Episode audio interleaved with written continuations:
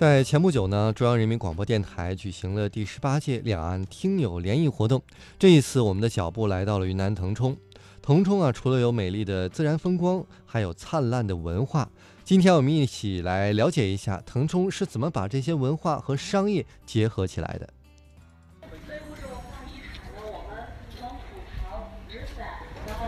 竹、编以及皮影戏等等，我们会贯穿在园区里边。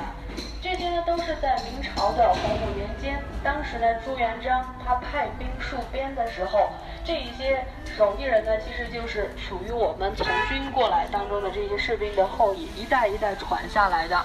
像我们的土陶呢，是孙这个孙氏家族从湖南这一带。把这个土陶的制作工艺传带着过来，然后呢，一直传承到今天。但是呢，我们的土陶工艺呢，应该来说，呃，它的地点在腾冲，呃，源比较源远流长的是属于我们一个叫做马占乡的碗窑村，而这个油纸伞呢，是属于我们固东荥阳的油纸伞。呃，等等，相应的其他的这一些手艺都是分布在各个乡镇。那我们产业园区呢，呃，和我们的文产办一起合力打造，把这一些业态都从各个乡镇把他们请到了园区里边来。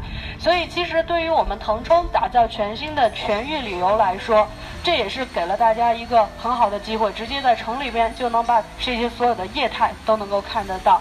那接着呢，我们就请各位老师到我们的第一个馆土陶馆里，我们。这有一个可以做体验、现场体验的这么一一个一组工具。其实呢，我们之前呢就一直组织过非物质文化遗产进校园，把孩子们也带到这儿来了，让他们亲自体验每一个小碗、小土罐、小土陶，自己可以亲自感受做出来。所以呢，非常有意义啊，有这个体验功能。那这个原材料呢，就是我们腾冲特有的。这个有粘性的火山泥土，当然有各种各样的颜色。所以各种颜色做出来的它的成品，当然有一些不一样。这个呢，只能算是半成品。那我们必须把这个半成品呢拿到真正室外这样子的烤窑里边，经过一千二百多度的高温，经过烤制之后才是成品。所以孩子们在这体验了之后，做成这些半成品，也是需要通过我们小孙他们家帮他们拿过去，然后烧制好了才能带走的。呃，这边呢，再请老师来看看成品啊，这一些地上这一些，还有我们展会上，对面展会上这些都是成品。这些成品呢，相对来说有大家常见的这些茶碗、茶杯，呃，以及比较有独特的像这样子的茶壶。这样的茶壶也可以当做酒壶啊，它是非常有特点的，大家可以。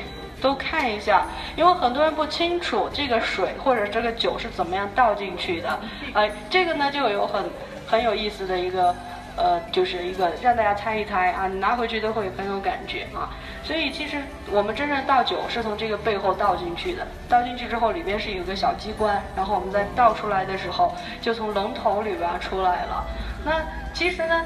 呃，这个呢工艺就非常精巧，然后呢也比较新奇，所以还是能够吸引到很多人的喜欢和注意。那这个酒这样倒下去，这样放，它不会漏出来？就不会漏出来了。里边呢有一个，我们其实这个是精心制作过的。这边这个小漏斗，其实里边是一根管子，做成一根类似管子的，然后这旁边这一些就是中空的了。啊，空的，然后就这一小节，那一小节进去，然后可能跟气锅机的那个一样，类似气锅那个，对，出不来。对，我懂。嗯，这个大家以后要是想在朋友们面前展示一下啊，这个就很有感觉的。那我想请问，像你你们这边这样烧的是柴烧还是电烧？呃，柴烧。这个呢，主要是一个展示。对，就是说，对，大部分都是柴烧。对，啊。那这些是我们展示的各种不同颜色的泥土，黄泥、白泥、黑泥、红泥，所以不同颜色的泥土做出来呢，我们敢看到它的颜色是非常丰富的。像这样的一碗茶壶，其实我们看着普通，但是烧制出来非常不容易，可能做一百多个才可能成那么一两个这样子。会裂。呃，会裂，对，这个比较完美的会不多。那除了说我们比较常见的茶壶、茶杯，我们还有祭祀功能的。类似这样的有燃放熏香的，然后蜡台、烛台，当然还有我们灵巧的小女主人呢，就把它做成这样子有艺术装饰的花瓶。对，所以现在呢，其实它既有实用、祭祀、传统的这些功能，也有现在艺术性的功能在里头，它还是有传承的可能性的。然后呢，各位老师，我们请往下一个点，营养。呃，其实我们河应该对，应该是河南，河南也有一个村子叫信阳，但是在腾冲呢，我们念的是营阳油纸伞。这个油纸伞呢，其实也是在两百九十多年前的时候，从四川这一带传过来的技术。大家一进来看到的这些伞呢，就很明显知道这个是用竹子和竹片和木头这样子经过精细的加工啊做出来的。那上面呢，当然铺上的是我们腾冲的宣纸，因为上面刷上了桐油，所以呢，它就能够起到防晒防雨的功能。这样子，我们告诉大家，这样的一把伞呢，其实在我们之前，只要你保养得得当的话，一把伞是可以使用五六十年的。所以大家要撇开一个观念啊，就是伞是散的谐音，说说不可以送情侣。但是在腾冲，反而伞就是两个人爱情见证的一个呃非常重要的物证。像我们腾冲人结婚的时候，一定要有一把红伞。但是我们叫伞就不叫撑，不叫伞了，叫撑子，寓意什么呢？就是两个人结婚之后就撑起这一片天下，撑起这个家这样子。所以你想，一把伞五六十年，在那个时时代来说，就是一把伞两个人一辈子的事啊，就被分散了。那上面呢是我们像传统的，是由我们这位老人家啊，盛大爷，然后呃用自己手绘，后来他传的人呢也是用手绘的。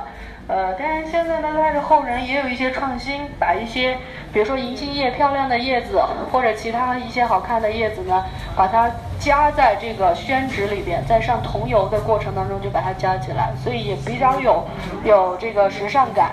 像那一些呢，是有一些是用电脑印花打印出来的，但是相应的还是这些手绘的，它的价值是最高的。那我们这个车船就是我们制作伞柄、伞把的比较传统古老的工。具，但是呢，现在应该来说，大家也知道，阳伞的在市场上的推行普及特别高，所以这个伞呢，相对来说，它的普及率现在也越来越下降了。只不过呢，呃，作为一种民族的传统的东西，我们依然还是会把它一直做下去。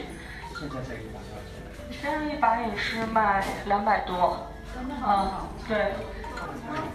啊，各位老师，我们现在参观的这个馆呢，叫乔艺坊。就首先这个“乔”字，大家就就知道了。其实我们是用苦荞的荞壳，把它加用和布艺组合起来，加工成不同的荞的布艺。这个呢是枕头，然后这边是坐垫、车垫、床，那边是床垫。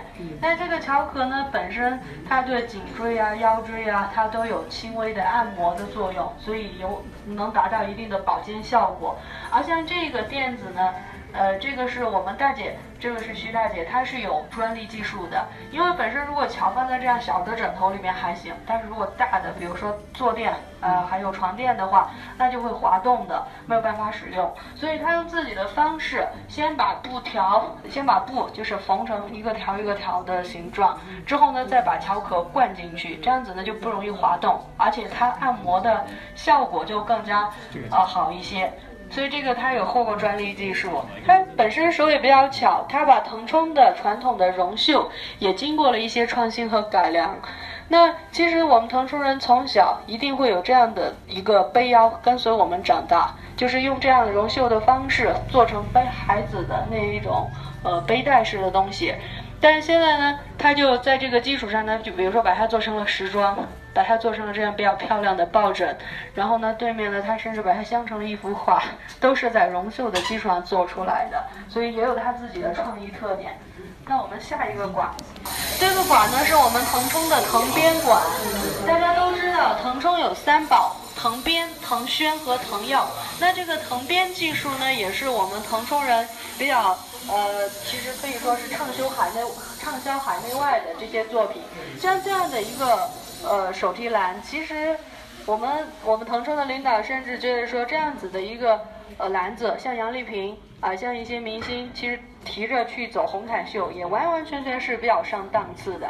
那原来呢，我们只有外边这一层啊，后来呢，呃，因为觉得装东西不方便，咱们加了这一层内衬，然后呢，既可以呃，就是把它封封起口来，比较容易携带，而且呢，也能够把它的另外一种美展示出来。那这些还有实用功能的钱夹啊，装普洱茶的那些小物件，以及像灯罩，我们都做的比较艺术性啊，都是用这个藤编的技术做出来的。而背后呢，大家会看到，我们甚至把篾编，这个是篾片，编成了类似背景墙一样的东西，它也有蛮的蛮有它的感觉在里头。甚至像我们这样的一个小作品，一个小物件和土陶一结合，就是一个非常漂亮的一个艺术品。所以其实腾冲的东西有太多值得发掘啊。那我们再往下一个馆，大家先来的后到的都可以先来看我们这个弟弟给大家展示两千多年前蔡伦造纸的手法啊，这个是几千年前呃就有的，但是在腾冲大家依然还可以看得到。那么小的一呃这个一个一个呃铺面，其实就能够把一张一张的宣纸制造出来，这是有赖于我们老祖宗几百年来的传承。其实这一些纸张呢，它依依靠的是我们一种特有的树皮，叫构树皮，把它通过比较复杂的工序做成我们呃弟弟做的这个呃缸水缸里边的这些纸浆。其实这个过程非常的复杂，然后呢，从切码、洗涤等等这些，我们做了一个简单的展示。那它现在造的每一张纸，其实到时候都会往这上面铺，等。到铺到这么高的时候，它就可以压水晒干，然后把它一层一层撕开，上面这些就是成品。这个纸呢，由于本身它的这个原材料就非常好，构树皮韧性就很好，所以用来做书法、绘画，这个都是呃比较不错的。那据说像徐悲鸿呢，他就特别喜欢腾冲的宣纸，用它来画马，所以还从腾冲带走了几朵。那现在呢，他们家也有做了一些艺术性的一些呃小小小本，那有一些喜欢呃自己练字或者送人的，都比较有感觉。这。我们的门口这个角落，这个树皮就是我们制作这个做成纸浆的原材料。呃，像他们家呢，就是原始原来是在我们腾冲县的界头镇这边，所以同样还是有园区把他们请到这儿。